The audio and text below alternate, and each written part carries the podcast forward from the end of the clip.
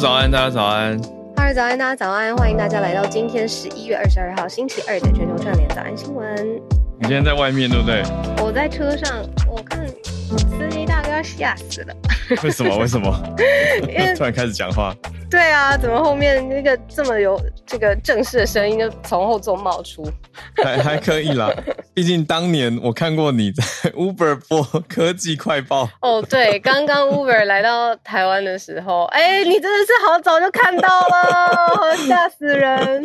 已追踪，已追踪。对啊，那个时候哦，好久了，好久以前了。Uber 刚刚来的时候，因为我走在车上时间很长，创举哎。有的时候就觉得很无聊，我就想说，好，我今天看到科技新闻，我就把它来录一下，这样子。我觉得这边我来调查一下聊天室，大家谁有有跟我一样那么早就有追踪到小鹿的内容？了吧？怎么可能？哎，不会，这个我觉得很很，就是它是一个转型或者是转折吧，一个新的做法。嗯、呃，我有一点忧喜参半，因为。当时同样在做的内容，那种很大编制的那种二十个人团队的也有。那 Uber 上面播新闻是我随心，就是随口还有随意的一个想法。结果没想到是是是，可能比如说像你或其他朋友会说，哎、欸，我记得你那个什么什么东西，对啊，有一点像是早安新闻，就是不是意料之中的事情。对对啊，对啊，这就叫创新啊，各位。有追踪到或者有看过的听友，要在聊天室讲一下，还是说很多人都是去年才开始认识我们的？应该是，应该是。哎、欸，可是那个时候录到 Uber 在台湾的官方代表来说，哎、欸，那我们提供你好一点的车子，真的假的？他就说你想要录影，我们帮你协调那个好一点的车子。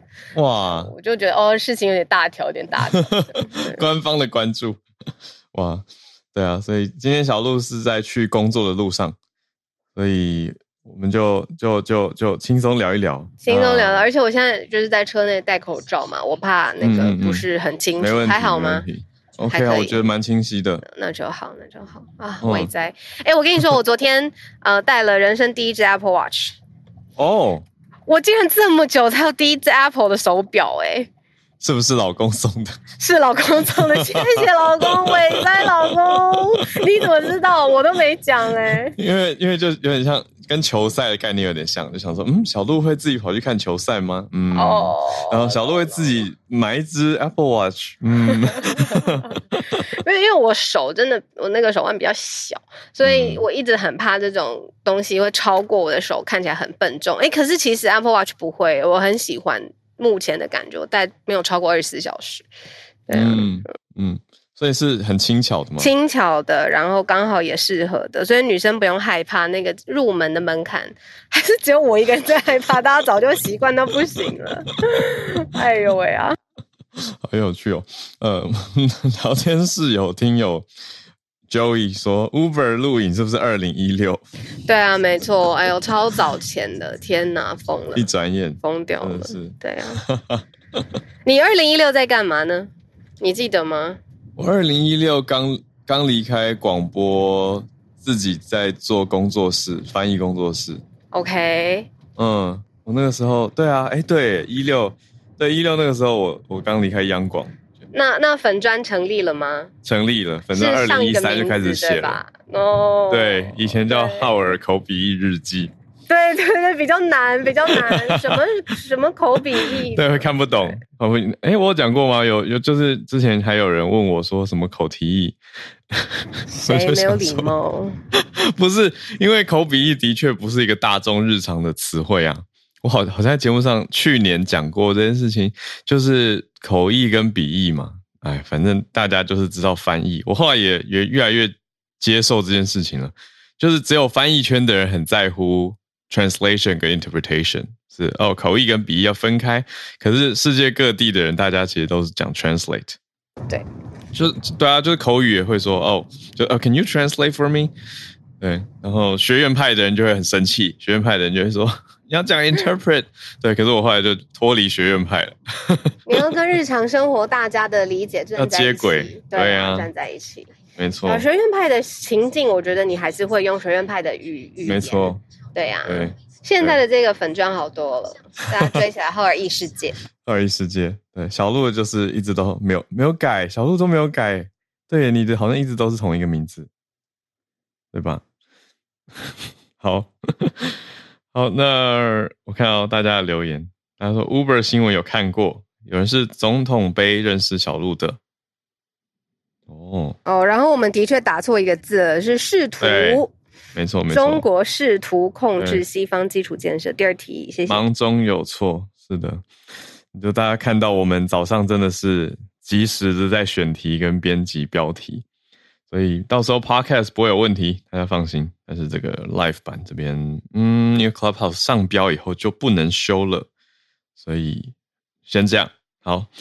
那时间差不多，我们就一边来进到今天的题目盘点。嗯、好，嗯，好，今天四个题目，先从正在踢世足赛的世足赛的卡达开始讲起哦。卡达跟中国签订了二十七年的天然气供应长约，这么长远的一个合约规定，我们来看一下。在第二则继续在讲中国，这次是北约北约方面的消息。北约方面的长官怎么说呢？北约这边的秘书长他提出了一个警告，他说中国试图要去控制西方的基础建设，嗯，不算是第一个这样子的宣称或者说法了，因为我们之前也讲过嘛，中国在蛮多地方的投资方案或者是大型的基础建设投资案都有参与，那投资跟控制之间。北约秘书长是怎么看？他用什么凭据呢？来讲出这样子的说法？我们待会来关心关心一下。第三则则是纽西兰，蛮呼应台湾即将要公投的一个题目啊，就是几岁可以投票呢？几岁有投票的公民权？现在现行的法规，纽西兰是十八岁，但是十六岁就已经有很多人是可以，不是很多人，就是在法规里面。十六岁就可以开车，十六岁就可以工作，就要缴税。就有人提出来，可不可以 make it sixteen？可不可以下修到十六岁就可以投票？嗯，我们来聊一下这件事情。最后一题则是我的前东家、嗯、迪士尼的 CEO，嗯，到底是被换掉呢，还是自己离职的？看起来比较像是被换掉哦，就是现任的 CEO 换人了。而且还很戏剧化的换回了前任的 CEO Bob Iger，就是 Bob Chapek，Bob 换 Bob，Chapek 换成 Iger，但是 Bob Iger 当了十五年的 CEO，现在要回锅，嗯，来救救这两年的迪士尼业绩吗？我们来看一看迪士尼这两年到底怎么了？那为什么换回了旧的 CEO？又会是有什么样的预测？Right，那我们就先从卡达跟中国开始吧。好啊，卡达最近真的很热，尤其是昨天，我不知道有没有人看呃世足，然后到很晚，可能凌晨两三点都还在看。有的话，可以在聊天室跟我们讲一下。嗯，那当然就是卡达现在是大家世足赛的焦点，可是在这个同时，它在能源上面的这个协议跟合作上做了很特别的一个决定。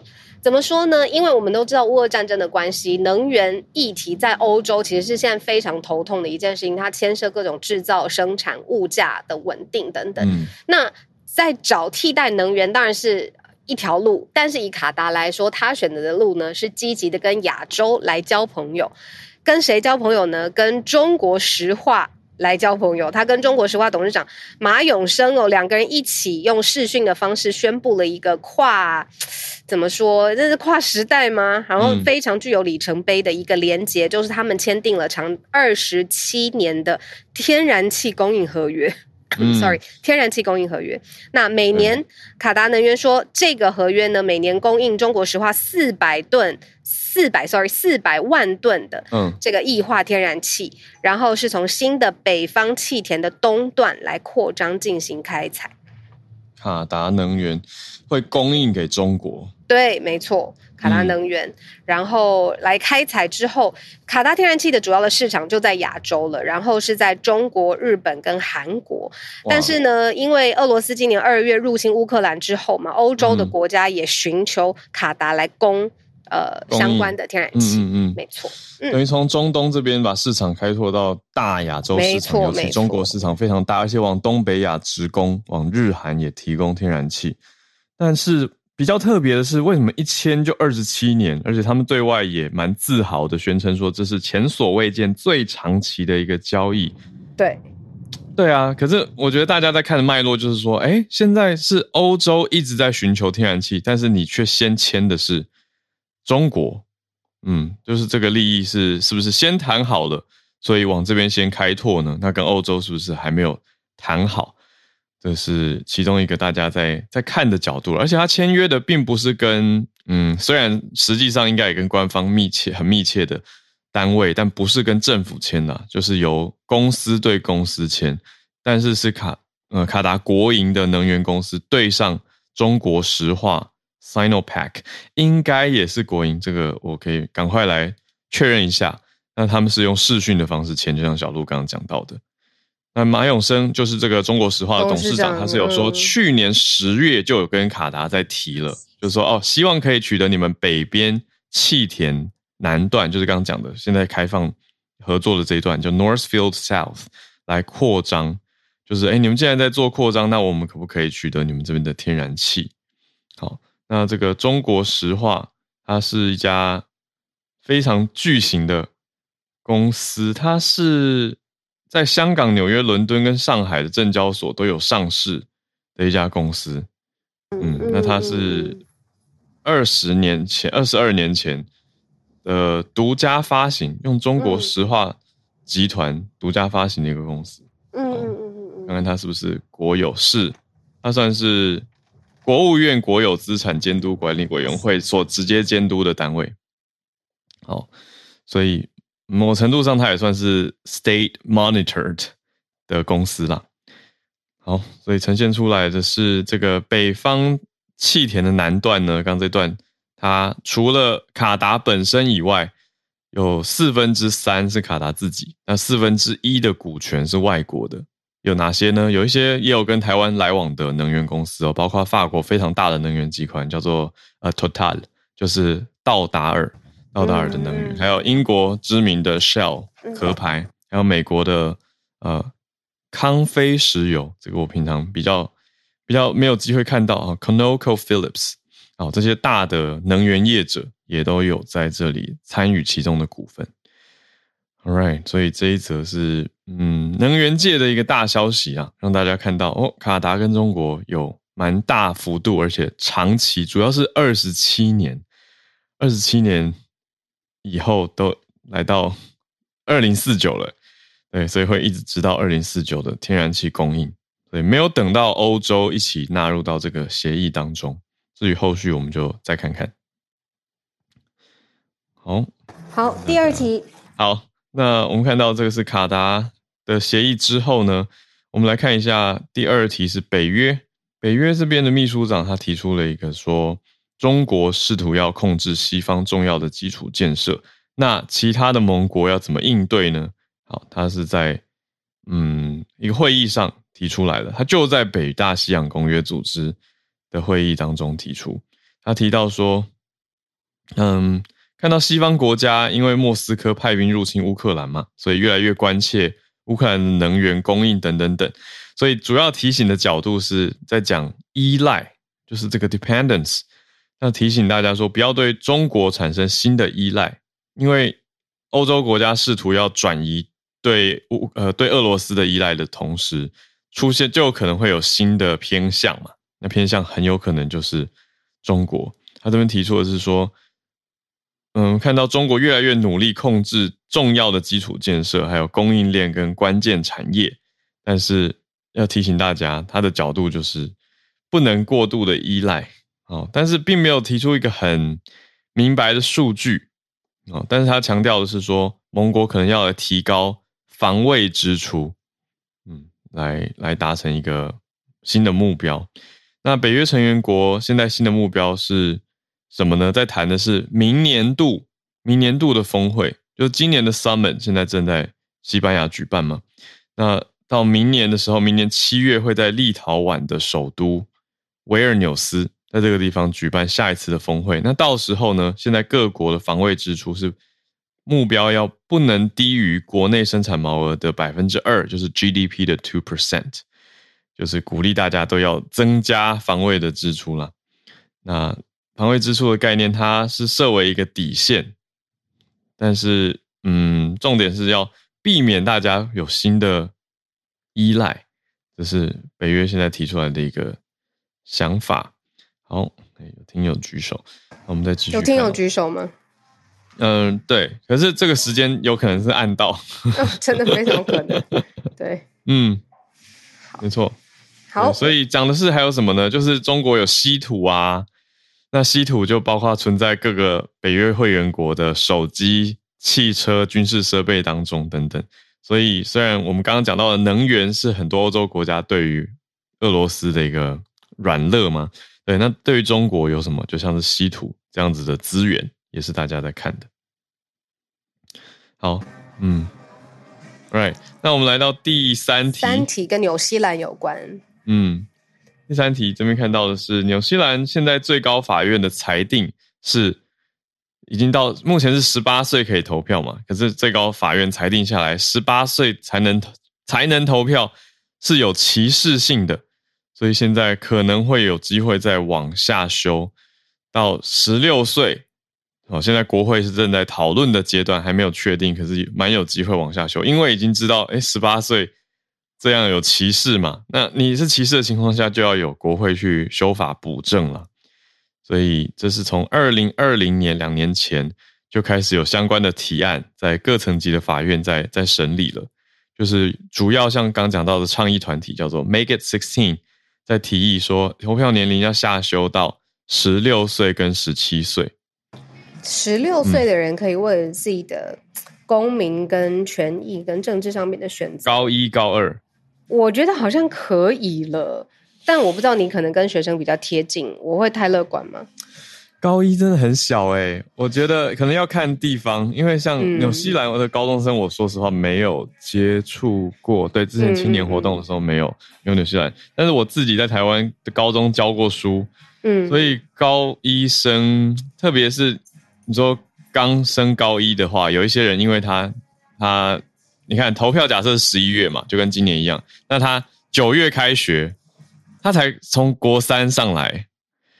所以其实我刚接触刚开学的高一生是非常像是国中生的，很合理啊。他们只过了一个暑假而已啊，对吧？所以他们你看九月就假设有人九月十月生日的，他就已经满十六岁了，那他们十一月就可以投了。但是还有很多同学是嗯还是十五岁这样，大概是这个这个程度啦。所以我会觉得我会觉得落差很大，因为在纽西兰这边的他们的。我觉得完整脉络讲给大家听哦，是根据纽西兰现有的 Bill of Rights 这个权利法案，他在提到的是说，很多青年在十六岁的时候，其实已经可以，看一下明确一点的哦，嗯嗯，讲到说他们已经可以，刚本来有看到划掉哦，开车可以对，对啊，开车开车全职工作还有缴税。他是可以这样子的，那应该也可以要有投票的权利。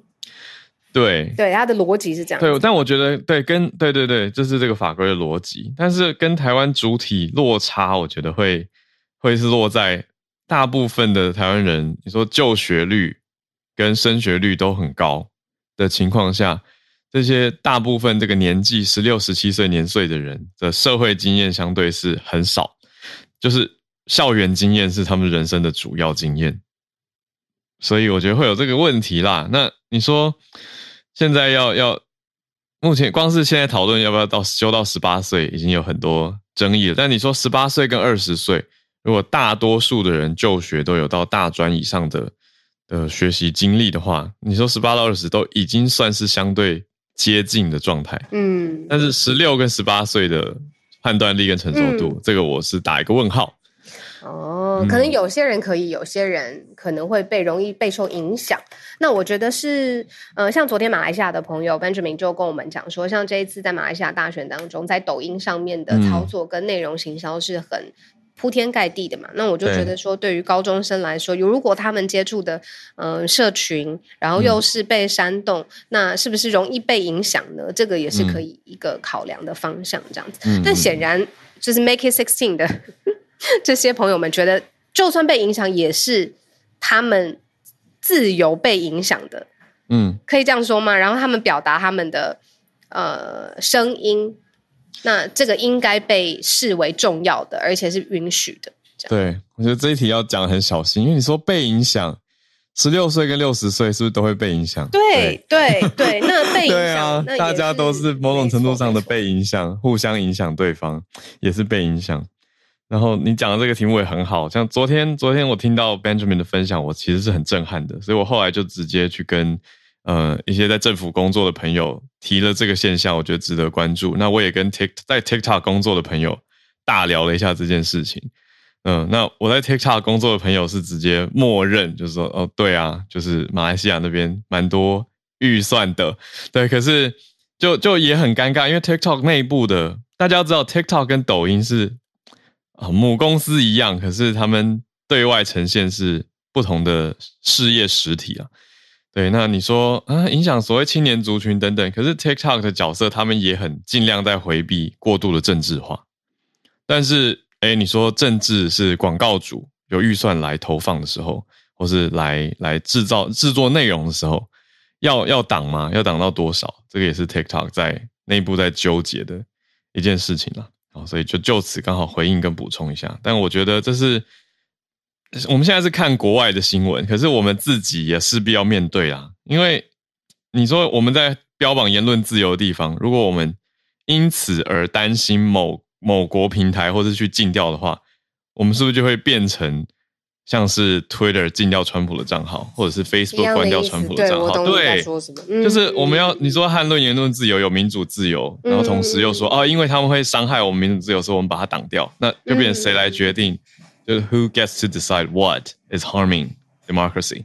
对，所以就会变这个问题，right？所以好拉远了，我们回到这个纽西兰。我觉得这个也是这个在讨论说媒体那个年龄年龄层都各方面，然后媒体影响的，谁才有权利决定什么是、嗯、是可以的这样子。对对啊，所以纽西兰这个，然后每个社会的状态。对不对？就不同年纪的人在主要社会中做的事情，还有他们的生活历练跟生活经验，也都蛮不一样的。所以，嗯，我觉我觉得倒是不至于台湾应该不至于会援引说啊，你看纽西兰已经开放，到时候了。我觉得没有意外的话，看起来纽西兰应该会往十六岁去下修。对，对，就是还是有蛮多的落差。嗯嗯嗯嗯，但是一个好题目。好，好，今天的最后一题来到迪士尼。我我这是我今天起床眼睛其实真的最大的一个题目，因为我很有感。我在那边工作的时候，就就是 Bob Iger 当执行长。好，但是今天开题讲实际的新闻资讯之前，我一定要讲我当时在迪士尼工作的感受。就是呢，所有的员工其实，我不能说，我不能类类比到所有员工，至少我自己跟我身边的几个，我们同桌接受训练，我们在那边受训的时候。我们都觉得自己的老板跟执行长是 Mickey Mouse，对，为什么？为什么？就是一个一个企业的经营跟叙事，它会让你感觉到，哦，I'm making the world a better place。你的那个使命感，怎么可能？怎么可能？真的就是，我跟你说，光是进去的，我们就是要宣扬公司的当时的四大理念。我不知道后后来有没有改变，就是什么，We preserve the magic, we create happiness。然后还有什么？Always anticipate the the the the guest needs，就是光是顾客到现在应该都还是就不叫做不叫做 clients 或是 customers，顾客叫做 guest，就是宾客来宾。那员工都不叫做 employees，员工对内是叫做 cast members，就我们所有迪士尼上班员工，我们都是卡司的一部分，所以大家一起来。呈现一个服务或者呈现一个 magical experience，然后 create happiness，就是快乐是可以由我们这些员工来创造的。所以，然后在员工训练的时候，大家回答完很努力的上课，然后回答完题目之后，会有 Mickey Mouse 或是或是 Goofy 冲进来，就高飞狗或者米奇会冲进来送大家礼物，然后所有人都尖叫疯狂。刚刚是自己讲一讲，然后自己笑出来嘛，就又回到那个娱乐开心的。心境，是不是？不是，我是觉得后来长大以后回头看，就会觉得我在干嘛？就是执行长当然是别人啊，执行长当然是 Bob Iger 啊，而且当时收到的文件其实都 Bob Iger 有署名，然后那种给新员工的一封信。对，但是回头看才意识到说，哇，他当了十五年的执行长，那他担任的期间，其实让迪士尼赚了很多钱。可是呢，过去的两年是他的接手。接手人士嘛，嗯、叫做 Bob Chapek，嗯，那中文翻成包正博啦。嗯、那包正博被迪士尼官方开除了，知道原因吗？原因就是他的表现不好。对啊，他担任的这两年执行执行长的期间，嗯、迪士尼开销增加很多嘛。一方面你说啊，疫情还有串流、啊、影响了乐园园区，对，然后 Disney Plus 很花钱，可是还没有回收，所以迪士尼的股价现在比较让华尔街担心的是，迪士尼股价今年暴跌四成。跌了百分之四十一，很多，算非常非常多。对对，股价这样这这跌了这么多，是真的跌很多啦。但是回顾过去 Bob Iger 十五年，整个迪士尼公司的市值是成长五倍的。所以现在迪士尼官方的声明是说，Iger 就 Bob Iger 他是说他至少会回来啊，至少两年前就承诺过说会回国了。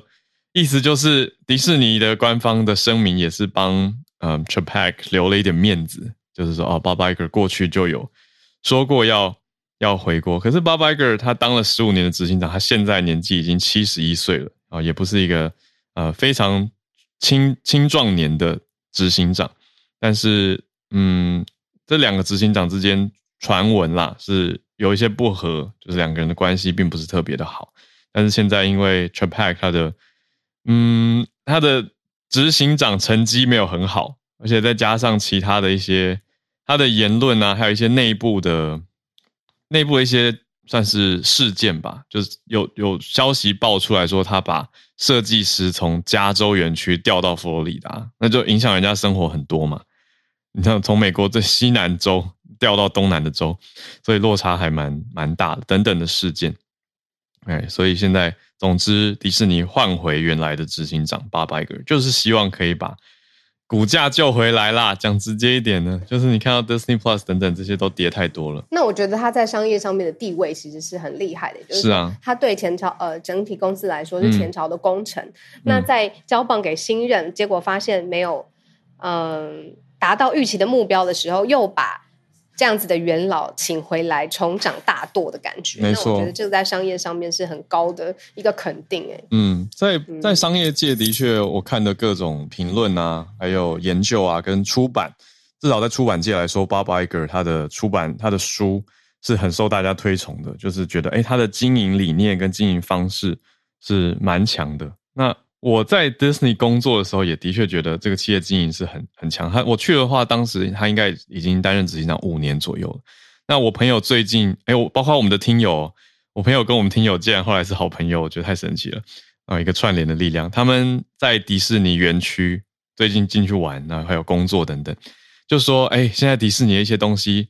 就是 Chapek 接手了以后，园区变贵了，还有像是快速通关 Fast Pass，以前是免费排队抽取的，现在变成收费等等，就是会让人觉得，哎，迪士尼的园区里面好像收费服务项目又更多了，更努力的在赚钱，但是看来似乎目前力道可能还不够。对，但是要怎么让大家不觉得自己一直被赚钱的状态下，让公司的营收能够提升呢？还有获利也要提升呢？嗯，还有股价，那就看 Bob Iger 了。哎、欸，我刚刚朋友传给我 Bob Iger 的照片，嗯、他很帅耶，是还蛮、欸、真的很帅耶，是，是很有魅力的，是帅哥啦。对，但是对于当时的我来说，心中还是只有迪士尼的米奇，哦、还有 Walt Walt Disney 这种帅度就是看不上眼。对，就是会觉得哦天呐，就是华特迪士尼跟米米老鼠诶，然后我们真的在创造每天让顾客有更快乐的人生体验，这种感觉。嗯嗯嗯嗯，这样就不会去记得说哦，执行长他做了什么事情。对，就是体验跟故事为主。你看人是不是受影响？你那时候几岁？我就是小螺丝钉啊，我那时候还在念大学，所以还还没有很懂商业。就我也是去看看，哎，这个大企业是怎么训练员工的，也是会被影响。超过十六岁被影响，可是当时还 哦，我懂意思了。但我当时在美国是未成年的，我当时才二十一岁。懂懂懂懂懂懂。对，美国二十二岁才对啊，呃呃，超过二十一岁了。对，你要你要 twenty one 嘛？对，我当时还不到二十一岁，我当时二十。对啊，所以 被影响，但在台湾已经可以投票了。好，所以很有意思，大家的留言。好好，那谢谢大家。我们前面四题盘点到这边，准备要进到全球串联的时间。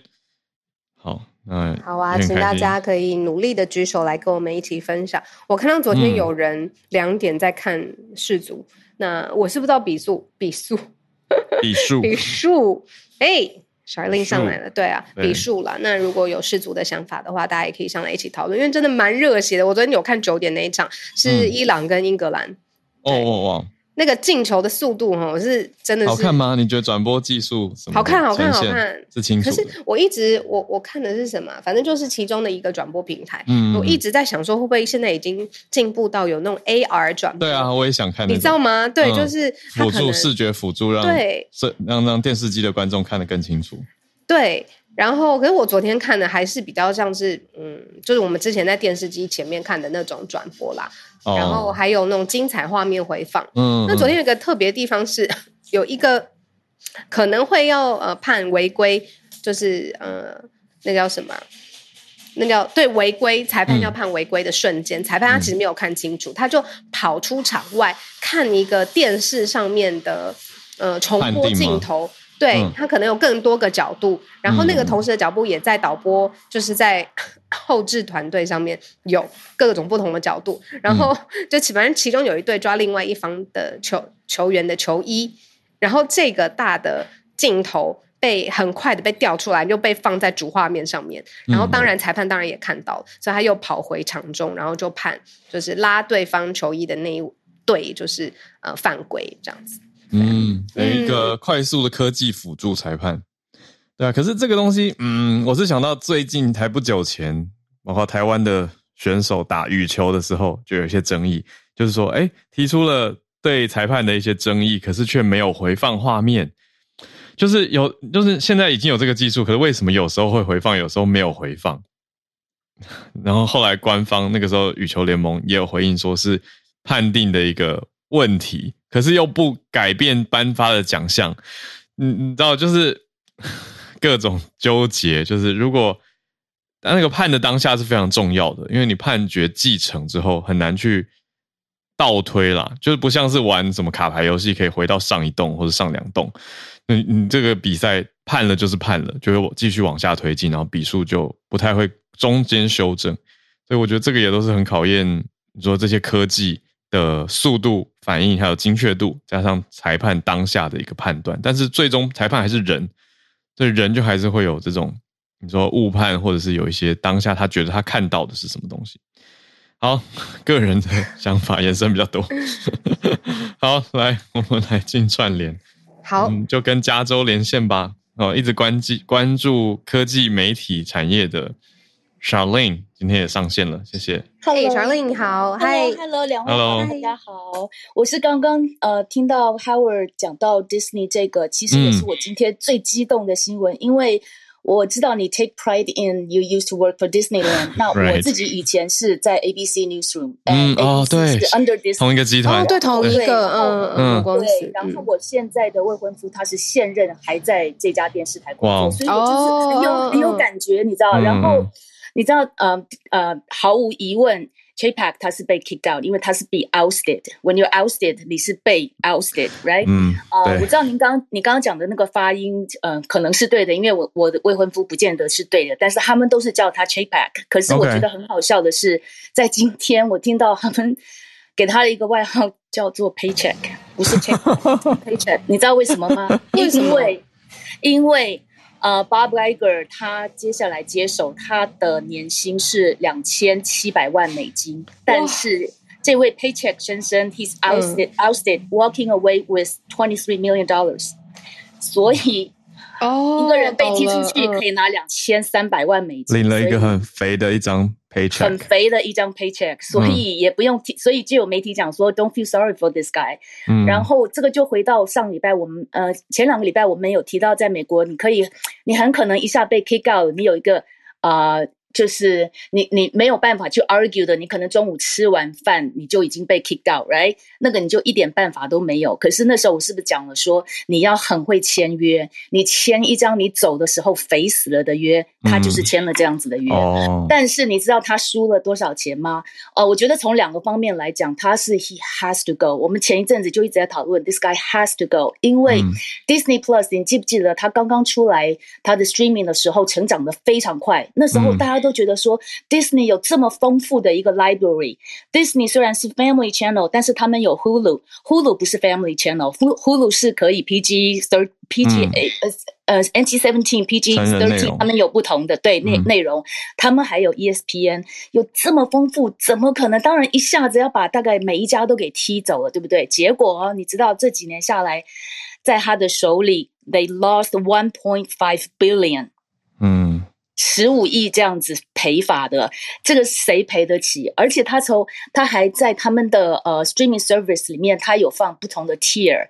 你如果想要。用最便宜的一个月八块钱的话，你就得要忍受看广告。我们看惯了 streaming，谁在那边忍受看广告，right？所以它有不同的 tier，我觉得这是一个 policy 的 failure。所以这个 十五亿美金，它真的是活该被踢走。另外一个就是讲到 Disneyland，你你我都应该很清楚，Disneyland should be a family activity，那是一个让全家快乐的，对不对？现在没有人快乐，因为它从 family 变成了。Luxury，你知道我刚好有朋友从台湾来，他昨天跟今天刚好他们两个呃就是夫妻两个人带两个小孩，一家四口去 Disney 玩，觉得很贵，呃，然后两天下来要破千美元，那个美元对破千美金的玩迪士 Disney，然后你知道、嗯、刚刚讲的那个免费的 Pass，以前我们当我们小时候没有、啊、Fast Pass，对 Fast Pass，后来。呃、uh，Fast Pass 已经涨到十五块了。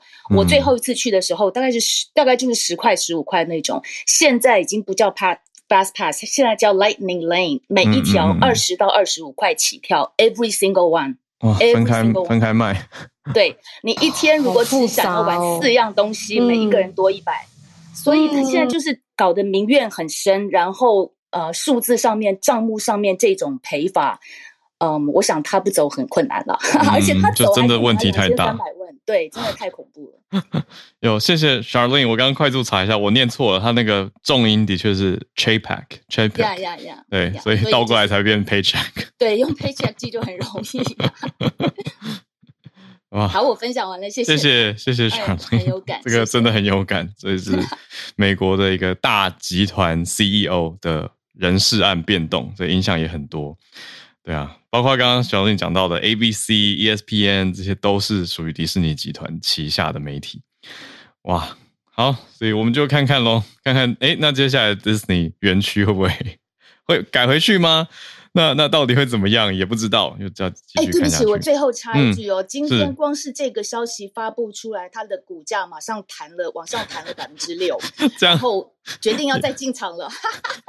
他的面子，嗯，这个前 CEO 的面子，实在是啊，好，所以大家可以继续看，你看，所以这个影响不是只是我们大家想的说哦一家公司而已，它是整个集团。的的影响还有很多丰呃复杂的决策层面。好，那我们来继续连线啦。非常谢谢 Charlene 的加州连线。那我们再连线到诶佛罗里达，怎么刚好都是迪士尼有园区的州？朱小汉早安。作为一个佛罗里达的居民，表示现在绝对不会去迪士尼的。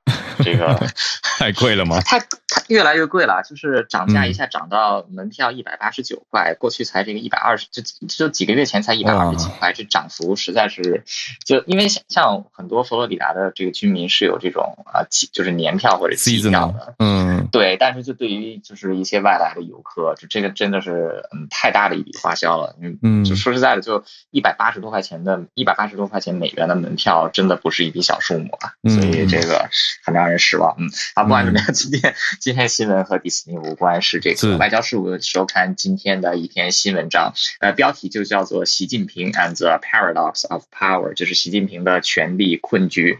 那这篇文章主要就是说，呃，习近平现在经过二十大是大权在握，看起来是一片欣欣向荣的这个景象啊，但其实这个他其实是在重复毛泽东一九六九年时候的错误，哎，因为一九六九年的时候这个。当时是这个中共的也是大会，然后毛泽东是站到了这个权力的最高峰，是他最有权力的这个开启了他最有权力的时代。呃，但是就跟现在的习近平一样，这个当时的毛泽东，呃，就是留下了两个隐患。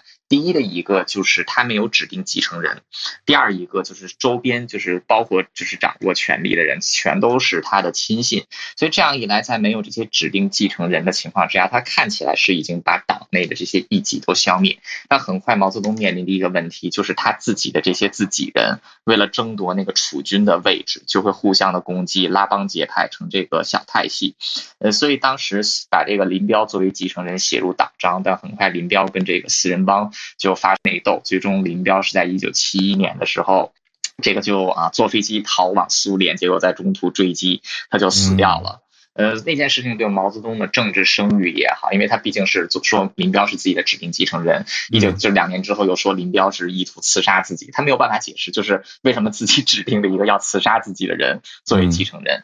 现在习近平就这篇文章当中说，他也面临同样的情况。呃，现在看起来是大权在握，但是这个他手底下的这些亲信啊，虽然说每一个人都跟他有很受有很深的姻缘，呃，有很深的这种啊就是关系，之前在官场之上，但其实这些。人之间是没有什么共事合作的太多的经验，就是这些人自己内部其实也是各自看不顺眼，就都想都是老大的狗，但是都要跟这个老大争最大的那一块骨头。那所以目前就是预料的就是习近平自己。哎，我在想苏小汉是接到接到电话，习近平很快就会面临自己这个派系。这个人的自己的这种内斗，那当然对于他来说，这样就可以更好的稳固自己的权利，然后来利用这些内斗来这个就是来平衡，然后来加强自己。但这样一来的话，整个国家的政治啊权力高度集中，然后又大家又要搞内斗的话，那其实对于整个国家这个经济来说，还有就是对于整个共产党来说，其实就是走这个毛泽东当年的不归路。所以当时毛泽东就是打压下去林彪，就是林彪死了之后，他又不得不提拔他很讨厌的邓小平来平衡四人帮，最后的结果就是毛泽东死了之后，邓小平的一系列改革让毛泽东所有的遗产啊几乎全都是被这个清除掉。啊，直到现在这个习近就是毛主席的好学生习近平同志啊又这个上台了，嗯，所以就是这篇文章最后结语也很好笑，就是习近平一直都说要从历史当中啊吸取错误，寻找经验，那现在看来的话，他并没有吸取错误，寻找经验。啊，他是在重复这个毛泽东的一条老路，无论是对于他自己，对于中国共产党，还是对于这个中国来说，绝对都不是一个好事情。嗯，另外这篇文章的作者他叫这个。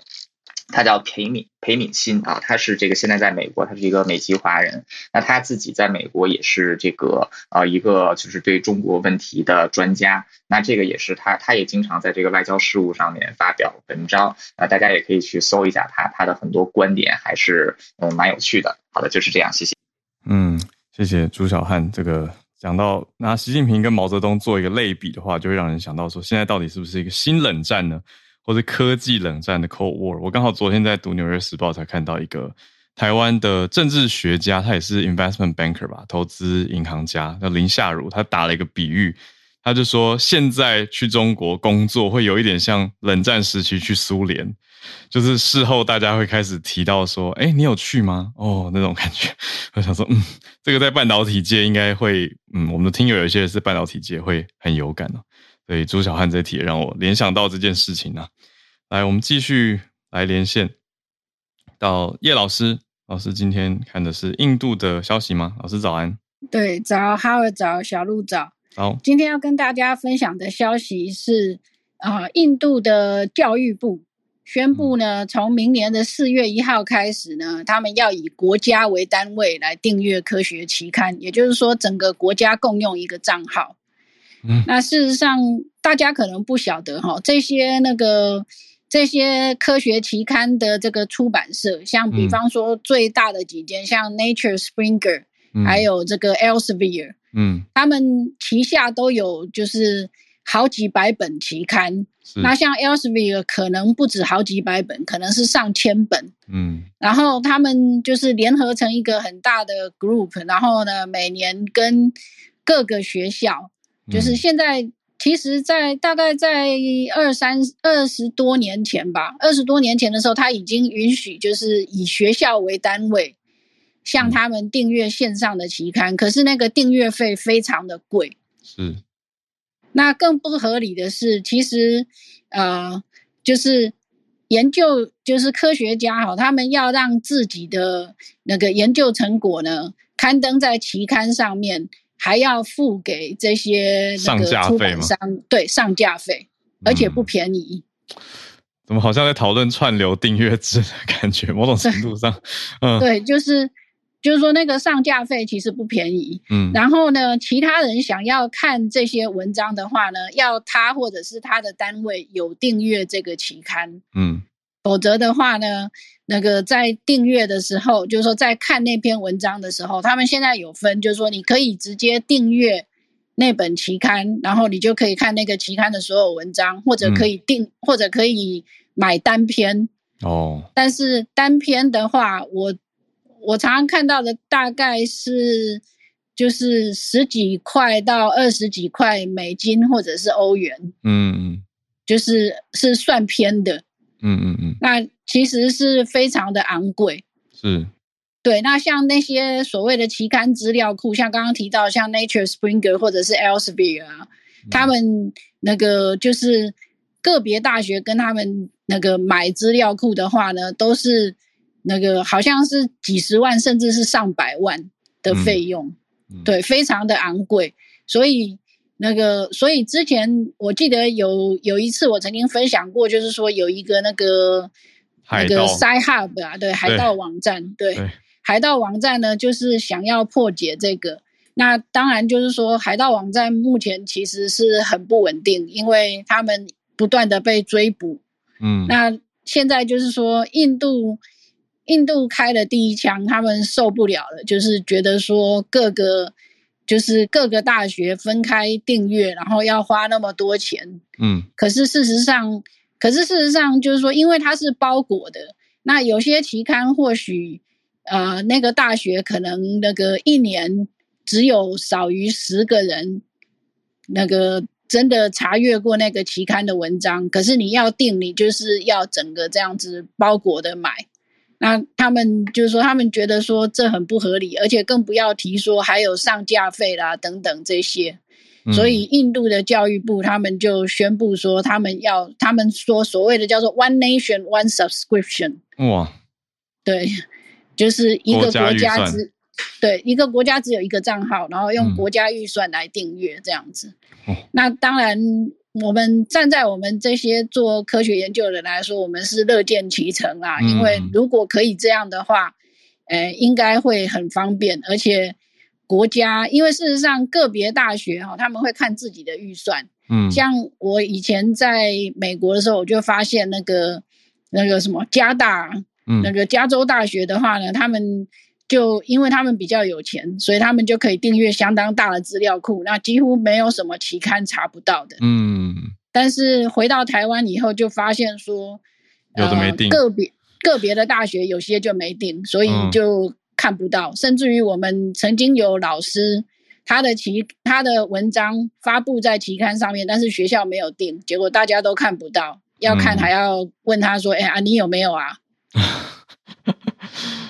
那个感觉是很奇妙的，就是还要跟当事人寻求说，你可不可以分享给我们看？这种感觉。对，因为这个其实是违背了，就是科学发现上面就是说应该要公开分享成果，要公开分享，嗯、大家才能够了解他做他做了什么，然后能不能够被，就是说结果能不能再现？如果连文章都看不到的话，嗯、这些都做不到。嗯嗯。哇，对，所以，所以我是觉得说，呃，我个人是很支持印度的这个决定，只是不晓得，嗯、当然这些呃出版公司不会太开心啦。对啊，因为印如果用一个国家的力量去谈，一定会想办法能够谈的比各个学校加总起来少嘛。对对，就是这个 bargaining power 也很强啦。对，可是如果出版集团不接受的话，那还是回到回归到原来的模式嘛，这个。所以出版集团应该是还没有答应，对不对？现在就是由印度官方教育部来提出了这样子的想法。嗯，我不知道出版集团答应了没，因为我刚刚看了一下，因为那个因为那个那个新闻是从那个 India Today 上面来的，嗯嗯，然后他没有说的很清楚到底答应了没，嗯嗯嗯，感觉上是感觉上是他们已经决定要做了，嗯，好，所以就要继续再追踪下去，很特别的一个题目诶，就是如果之后会变成开了一个先例的话，很有可能变成其他国家也会想要跟进嘛，那会不会变成说，哎、嗯，国家在跟出版商做生意？那每年的那个预算就很明白了，就是国家通常不会，应该不，通常如果财务状况没有问题的国家不会全国退订吧？我我的推论啦，所以还要再继续看看这个首例会不会成。谢谢老师的，谢谢谢谢。来，我们继续连线到东京听友翠翠。哦，早安，早安，早安。先说一下，我觉得日本的迪士尼应该会便宜很多。看了一下，应该一张门票不到台币两千左右，所以大家因为因为不到台币两千，差真的很多哎。因为不是美国官方直营的，哦，所以有落差，有落差。这个不归 Bob Iger 管。嗯嗯，对，没有，还有环球影城，其实我刚刚看了一下，不不，这是题外话。这环球影城其实也是差不多，也是也不到两千，可是美国大概。也是两倍，是因为不是直营吗？嗯、这我不确定。对，环球影城我不知道。嗯、对，但是就是如果大家含机票钱的话，可能来日本可能会划算一点。好，就是好开玩笑，题外话，sorry 啊，就是嗯，今天是有一个消息是说，嗯，其实也是跟日币贬值有关，那就是有呃，因为就是在日本有一个就是他才。未满就是才刚满一岁的小女婴，她因为就是心脏衰竭的关系，她目前是急需要到，嗯、呃，就她需要一个心脏做心脏移植的手术。可是，嗯，她现在却遇到一个很大的问题是，是因为她现在目前是在美国的哥伦比亚大学的医院，是说 OK 帮她做这个手术，但是。费用目前是高达五亿三千万日币。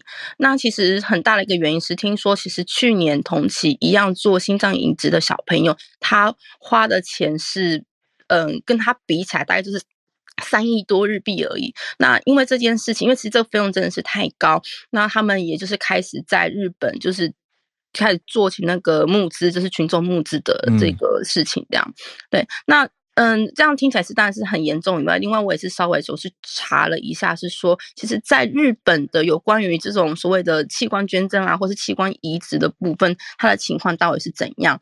第一个就是其实日本呢、啊，现在目前每一年大概有一万五千人左右是他们是器官移植的，就是他们是希望器官移植的人，但实际上能真的有做到就是器官捐赠移植的人只。到大概是四百人左右，也就是说，其实大概只有占全体的两趴到三趴左右。那而且啊，如果你是想要想要想要接受器官捐赠的话，其实大概你的你要等待的时间是以年为单位，更不用讲像这个小朋友他是想要想要做那个心脏的器官移植嘛，那个要至少要花三年，他必须要排队排三年，他有才有办法拿到就是一颗心脏。可是像这样子。他的他是因为是心脏衰竭，所以他其实等不了这么多的时间，所以他才想要急着到国外去做手术。那另外的话呢，就是因为其实这几年我们知道，因为疫情的影响，其实呃愿意做这样子器官捐赠的人是变少的。那原因很简单，因为当你要做器官捐赠的时候，你可能要去嗯听一些说明，或者是说，因为其实现在呃疫情的关系，那包括因为整个医疗。的现场，他们及医师的人数是越来越不足，所以其实也没有这样的时间去做，就是有关于嗯、心脏呃器官捐赠的这一些事情。那目前在日本啊，他们未满六岁就是做有做有接收到的器官捐赠，一年最多就是三件。对，所以其实像他们这样子小朋友在等器官捐赠的小朋友，一年可能有五六十个人，但是实际上只有大概三个人左右是可以拿，就是得到那个器官这样子。嗯、那所以其实当然就是那个日本的器官。捐赠的这个联络网，他们也是呼吁大家，希望是可以去做器官捐赠。但是现在在这种情况之下，他们没有办法好好的做宣传，所以其实每年愿意捐赠器官的人是越来越少了。那另外就是啊，如果跟全世界相比，大概我们。以一百万人来讲的话呢，在美国，他可能有三十八个人会做器官捐赠，然后如果是韩国的话，大概是九个人。可是日本的话呢，却只有零点六一人。那这个可能也是会跟这所谓的宣传是有关系的。哎，那所以就是。就我刚好听到这个消息，也是跟大家讲说，如果说你，因为其实器官捐赠它有一个很大议题，是你家的人愿不愿意。因为像有些人会觉得说，哎，你过世了，可是你的身体的一部分却被挖走，这对有些人的家人他是无法接受的。对，嗯、但是如果说呃你对这部分是没有什么疑虑，然后你也愿意的话，我觉得大家可以去。签一下那个器官捐赠的同意书。那在日本的话，是我们的健保卡，它它会用一个贴纸帮你贴起来，但是你健保卡背面会写说你愿不愿意就是接受替器官捐赠这样子。然后如果当你出事情的时候，它是可以把那个那个贴纸撕开来确认说你愿不愿意接受器官捐赠这样子。嗯嗯嗯，这是我分享，谢谢。哇，谢谢翠翠。好，日本器官捐赠的配对情况还有宣传的方式也是一个影响。Right，非常谢谢今天从加州 Charlene 到佛州朱小汉，然后台湾花莲叶老师，叶老师还有翠翠，日本东京的翠翠，谢谢大家的丰富串联。好，明天早上呢，我在这边要请一天假，因为我明天早上我在飞机上。嗯，我之前跟浩尔有稍微沟通一下我们工作上面的协调，所以明天要麻烦好伙伴。没问题，没问题。对，顺飞顺飞。感谢感谢，到了现场再跟大家连线揭晓我人到在哪。一定要这样。今天我们一大早就是要这么神秘，七点五十的飞机。嗯嗯嗯嗯，就是在开播前，小鹿就准备要上飞机了，所以明天会是我来度过跟大家一起度过早安新闻的时光。那我们四跟五就再看看怎么安排，也看小鹿落地之后的状态，一切顺利顺飞。感谢感谢。而且而且你今天也接接着马上就要主持，对不对？对，待会马上就录影了。我们就在录影旁边的咖啡厅，然后团队在这边梳化。我真的是很感谢我的化妆师，嗯、他陪着我在很多很极端的地方，你没有办法想象。是我认识的化妆师化过妆，对，没错，你认识。对，我也很感谢他。我们在医院化过妆，你有办法想象吗？然后现在是在医院哦，该不会你之前就是就是那个受伤的时候？不是不是不是不是不是我受伤，反正因为一些行程的安排，哦、那我知道对，我们在医院化妆，然后今天、嗯、哇，这个咖啡厅楼梯有够小，然后你也知道化妆师他身上的东西非常非常多，然后他也是带一卡皮箱。对，嗯，然后就是因为是离摄影棚很近嘛，因为地点各种协调的关系，对啊，嗯、所以我们刚刚就在一边化妆一边梳化的时候，他一边跟我讨论待会的行程，然后一边也听我们的早安新闻 真的是 say hi for me，很专业好好，他听得到啊，我现在扩音，他听得到，他在旁边。是没有想要直接 大大公开人家的名字，好，大家再去看小鹿的 Instagram 打卡，对，会出现时不时出现的美女化妆师，没错，就是我们也出现在过我们的早安新闻 Instagram 账号过，没错没错，对对对对对。然后我的作品其实都是，就是我的荧幕前的作品都是他负责。的，嗯，对啊，对啊，非常厉害。啊！就祝你顺利啦。那我们今天也收播没问题，那谢谢大家，我们就明天早上。一起再继续串联了，大家明天见，大家拜拜。